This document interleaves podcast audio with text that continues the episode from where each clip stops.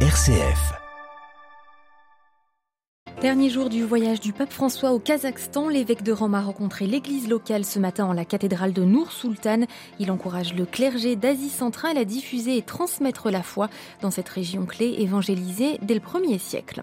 D'Asie centrale, il sera question dans notre dossier. C'est aujourd'hui que Vladimir Poutine et Xi Jinping se retrouvent en Ouzbékistan pour un grand sommet régional avec leurs voisins indiens, pakistanais et iraniens. Décryptage à suivre de ce nouvel épicentre de pouvoir. Le gouvernement français condamné par la CEDH pour ne pas avoir rapatrié deux Françaises qui avaient rejoint les rangs de l'État islamique. Le Quai d'Orsay prend acte et se dit prêt à envisager de nouveaux rapatriements, quoique de façon choisie. Amérique latine, le Venezuela s'invite dans la médiation colombienne avec une guérilla de l'ELN. Les précisions à suivre de notre correspondante à Bogota.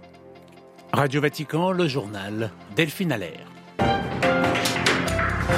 Bonjour, le pape encourage la mémoire, la transmission et la diffusion du christianisme en Asie centrale. Il y a un peu moins d'une heure, l'évêque de Rome a rencontré quelques dizaines de ses frères évêques du Kazakhstan et d'Asie centrale, ainsi que les prêtres religieux consacrés et séminaristes de la région. C'était en la cathédrale Notre-Dame du Perpétuel Secours de Nour Sultan, l'avant-dernière étape de son 38e voyage apostolique. Après avoir écouté différents témoignages, le pape François a livré un discours d'encouragement centré, Marine sur la mémoire et l'avenir. Oui, la mémoire qui est une notion essentielle dans ce vaste pays multiculturel et multireligieux, a expliqué François. Et si l'on peut voir ici au Kazakhstan des communautés chrétiennes si dynamiques, c'est avant tout grâce à la riche histoire qui a précédé. Mais attention, il ne s'agit pas de regarder en arrière avec nostalgie en restant bloqué sur le passé. La mémoire vivante est notre trésor. Sans mémoire, il n'y a pas d'émerveillement. En faisant mémoire, a expliqué François, nous apprenons que la foi grandit avec le témoignage, invitant son auditoire à ne jamais se lasser de témoigner et à voir la foi comme un objet, non comme un code fixé et immobile, mais comme un événement toujours actuel qui se produit ici et maintenant. Deuxième axe de ce discours, l'avenir pour cette petite église du Kazakhstan. Oui, et en regardant l'immensité du pays, l'église locale pourrait se sentir petite et insuffisante, mais être petit, pauvre en esprit est une béatitude, la première béatitude, a dit François. Il y a une grâce cachée à être un petit troupeau, pas besoin de faire étalage de sa force, riche en rien et pauvre en tout. Nous marchons avec simplicité, a-t-il expliqué. Mais attention, être petit nous rappelle que nous ne sommes pas autosuffisants. Nous avons besoin de nos frères et sœurs des autres religions. Il ne faut pas s'enfermer dans une coquille vide car on se sent petit. Enfin, autre avertissement euh, lancé par François, les communautés chrétiennes, en particulier le séminaire, doivent être des écoles de sincérité et non des milieux rigides et formels. Ils doivent être des lieux de vérité, d'ouverture et de partage. Ici, l'église est déjà synodale, a conclu François dans la cathédrale. Je suis proche de vous et vous encourage, a-t-il dit sous les applaudissements. Merci beaucoup pour ce compte-rendu, Marine Henriot. Le pape François qui est en ce moment à la Nonciature apostolique pour un déjeuner en privé. Il est midi passé au Kazakhstan. Et puis la dernière étape de son voyage avant un retour à Rome en début de soirée, le point culminant de ce sommet interreligieux, ce sera la lecture et la déclaration finale du congrès au palais de l'indépendance de Nour Sultan avec tous les chefs religieux. Un discours à suivre en direct dès 11h heure de Rome sur vaticannews.va avec en français. Également à retrouver euh, sur notre site une interview avec Anthony de Volokalamsk, chef des relations extérieures du patriarcat de Moscou. Le représentant de Kirill au congrès interreligieux estime tout à fait nécessaire une rencontre entre le pape et le chef de l'église orthodoxe russe. Le dernier échange de François et Kirill remonte à mars dernier. C'était via un logiciel en ligne.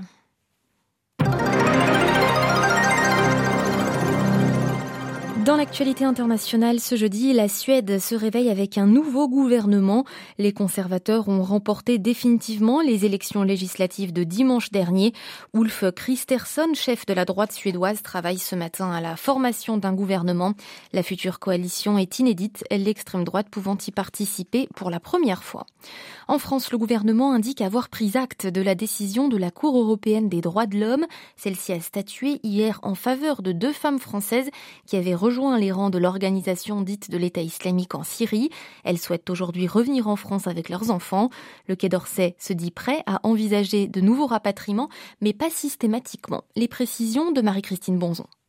La France se dit prête à envisager de nouveaux rapatriements, mais seulement à chaque fois que les conditions le permettront.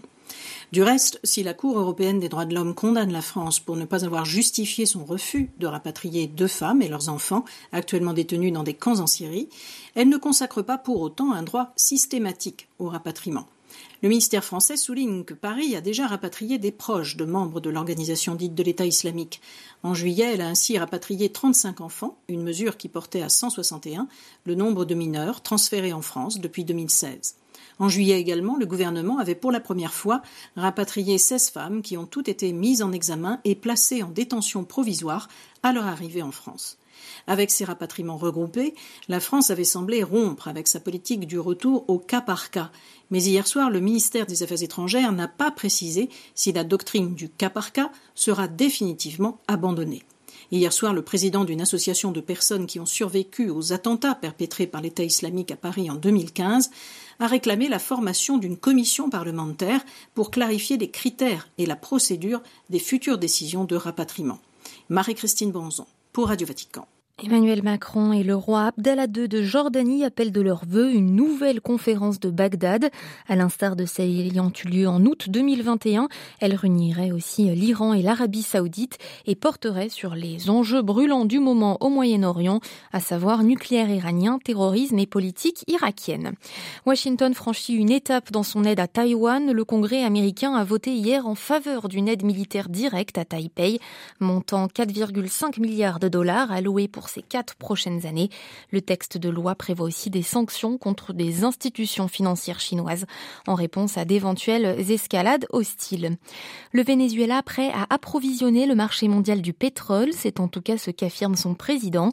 Nicolas Maduro a dénoncé hier des sanctions irrationnelles contre son allié russe en la matière, à savoir que la production pétrolière de Caracas est actuellement de 700 000 barils par jour contre 2 millions en 2002. Le Venezuela qui s'invite en Colombie c'est un signe du tout récent réchauffement diplomatique entre les deux pays. Nicolas Maduro a accepté que son pays soit garant dans les futures négociations de paix de la Colombie avec la guérilla de l'ELN. À Bogota, Anne Proenza. Depuis l'investiture le 7 août dernier du nouveau président colombien Gustavo Petro, les relations entre la Colombie et le Venezuela ont changé drastiquement. Les relations diplomatiques rompues en 2019 par le gouvernement précédent d'Ivan Duque ont été rétablies, les ambassadeurs respectifs se sont installés dans chaque capitale et les frontières devraient être réouvertes avant la fin du mois. De plus, Nicolas Maduro a accepté que son pays soit garant dans les négociations de paix qui doivent reprendre avec la vieille guérilla de l'armée de libération nationale, dite l'ELN, comme le lui a prié Gustavo Petro. De précédentes négociations avaient été rompues en 2019 par Ivan Duque. Depuis son élection, Gustavo Petro a affirmé qu'il voulait une ambitieuse paix totale et qu'il était prêt à négocier avec les divers groupes armés qui ensanglantent le pays, mafia comprise. La guérilla de l'ELN qui a pris les armes dans les années 60 et qui compte aujourd'hui selon les autorités près de 2500 hommes en armes est présente sur la côte pacifique et dans toute la région frontalière avec le Venezuela. Et selon les autorités, nombre de ses dirigeants trouvent souvent refuge dans le pays voisin. Anne Proenza, Bogota pour Radio Vatican. L'ambassade de France fermée jusqu'à nouvel ordre en Haïti. De nouvelles manifestations violentes ont touché hier la capitale, Port-au-Prince. Elles ont été déclenchées par l'annonce du gouvernement de doubler le prix du carburant. La crainte d'un blocage total pousse aussi les compagnies aériennes haïtiennes à suspendre leurs vols. Banques et commerces sont fermés. Il n'y a pas non plus de transport en commun.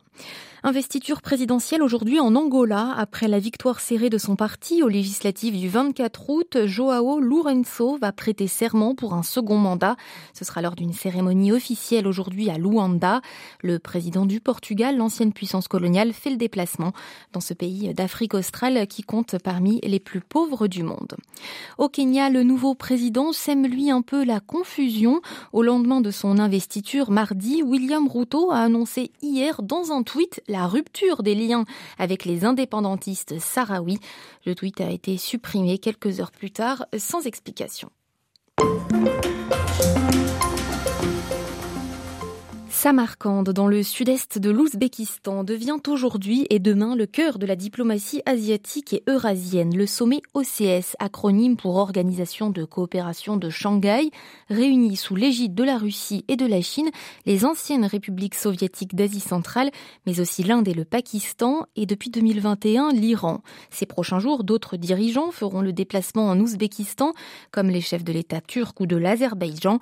Institué en 2001 par la Chine et la Russie, cette organisation de Shanghai se veut d'abord sécuritaire. C'est aujourd'hui la plus grande organisation mondiale après les Nations Unies, un pilier de la politique asiatique de Vladimir Poutine et surtout un contrepoids à l'influence occidentale. Le sinologue Emmanuel Linco, chercheur associé à l'IRIS, professeur à l'Institut catholique de Paris, revient sur l'importance de ce sommet près de 45% de la population mondiale est représentée de facto par cette organisation. Et vous avez de nouveaux États tels que l'Iran qui, l'année dernière, ont intégré cette organisation, si bien que vous avez une sorte de glacis eurasiatiques qui se mettent en place, dont l'Ouzbékistan, symboliquement, pour cette fois-ci, serait en quelque sorte le centre, si vous voulez. Quelle est l'influence de l'Ouzbékistan dans cette sphère asiatique et dans le monde? Qu'est-ce que cela révèle? Le lieu de son organisation est assez intéressant. C'est à Samarkand, deuxième grande ville de l'Ouzbékistan. Donc euh, déjà, cela se traduit par une, une certaine victoire diplomatique du président ouzbek euh, Mirzoyev, on voit bien que la diplomatie ouzbek est assez euh, active, y compris dans tout ce qui a trait euh, à la diplomatie multilatérale, la preuve précisément par ce sommet. Alors, c'est une façon, depuis sa genèse, depuis la création de cette organisation en 2001, de créer une alternative au système international créé par les Occidentaux. D'ailleurs, les premières déclarations annonçant l'ouverture de ce sommet par euh, les Ouzbeks euh, sont assez intéressantes, c'est-à-dire qu'ils y voient une sorte de basculement mondial, ils y voient surtout, euh, je cite, le vacillement du système international tel que nous l'avions toujours connu. Donc manifestement, il s'agit pour les Ouzbeks de rappeler leur fidélité et à Moscou et à Pékin. Est-ce que les Occidentaux, justement, suivent de près ce qu'il se passe à ce sommet OCS oh ben, Généralement, euh, ça passe à l'as. Hein. D'une manière générale, c'est vrai que ça passe souvent euh, sous les écrans radars et à tort, bien sûr, parce qu'il s'agit pour l'ensemble de ces pays de vanter euh, l'efficacité de leurs régimes respectifs, ce sont des régimes dictatoriaux bien sûr, et ce pour mieux contrer évidemment tout phénomène de contagion idéologique en provenance de l'Occident, comprenez euh, la démocratie et les droits de l'homme. L'OCS est un bloc de sécurité régional lancé en 2001 au départ pour combattre l'islam radical et d'autres problèmes sécuritaires. Aujourd'hui, quels sont les grands dossiers qui sont abordés?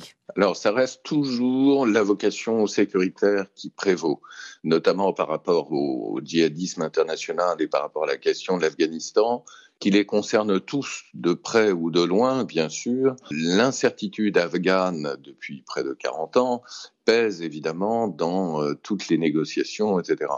Et l'Ouzbékistan est évidemment partie prenante euh, dans, euh, dans tous ces aspects-là, sachant que depuis la création de l'organisation, d'une manière très significative, le bureau du renseignement des États membres de l'organisation se trouve à Tashkent. Donc, si vous voulez, à tout point de vue, euh, l'Ouzbékistan pèse évidemment en tant que puissance régionale et pour l'organisation, et d'une manière non moins symbolique, ça c'est important aussi, à tout point de vue à la fois d'un point de vue du soft, mais aussi du hard power. L'Ouzbékistan, cela compte évidemment. Mais encore une fois, pour répondre à votre question, c'est essentiellement les aspects sécuritaires évidemment qui prévalent et dans une moindre mesure, mais peut-être que nous allons assister justement à un changement significatif de ce côté-là, à une coopération économique entre les États membres, sachant évidemment que la Russie, bien sûr, est victime de sanctions et que la Chine risque d'y être confrontée à son tour. Interrogé par Marine Henriot, le sinologue Emmanuel Linco, chercheur à l'IRIS sur la Chine contemporaine, était ce matin l'invité de Radio Vatican.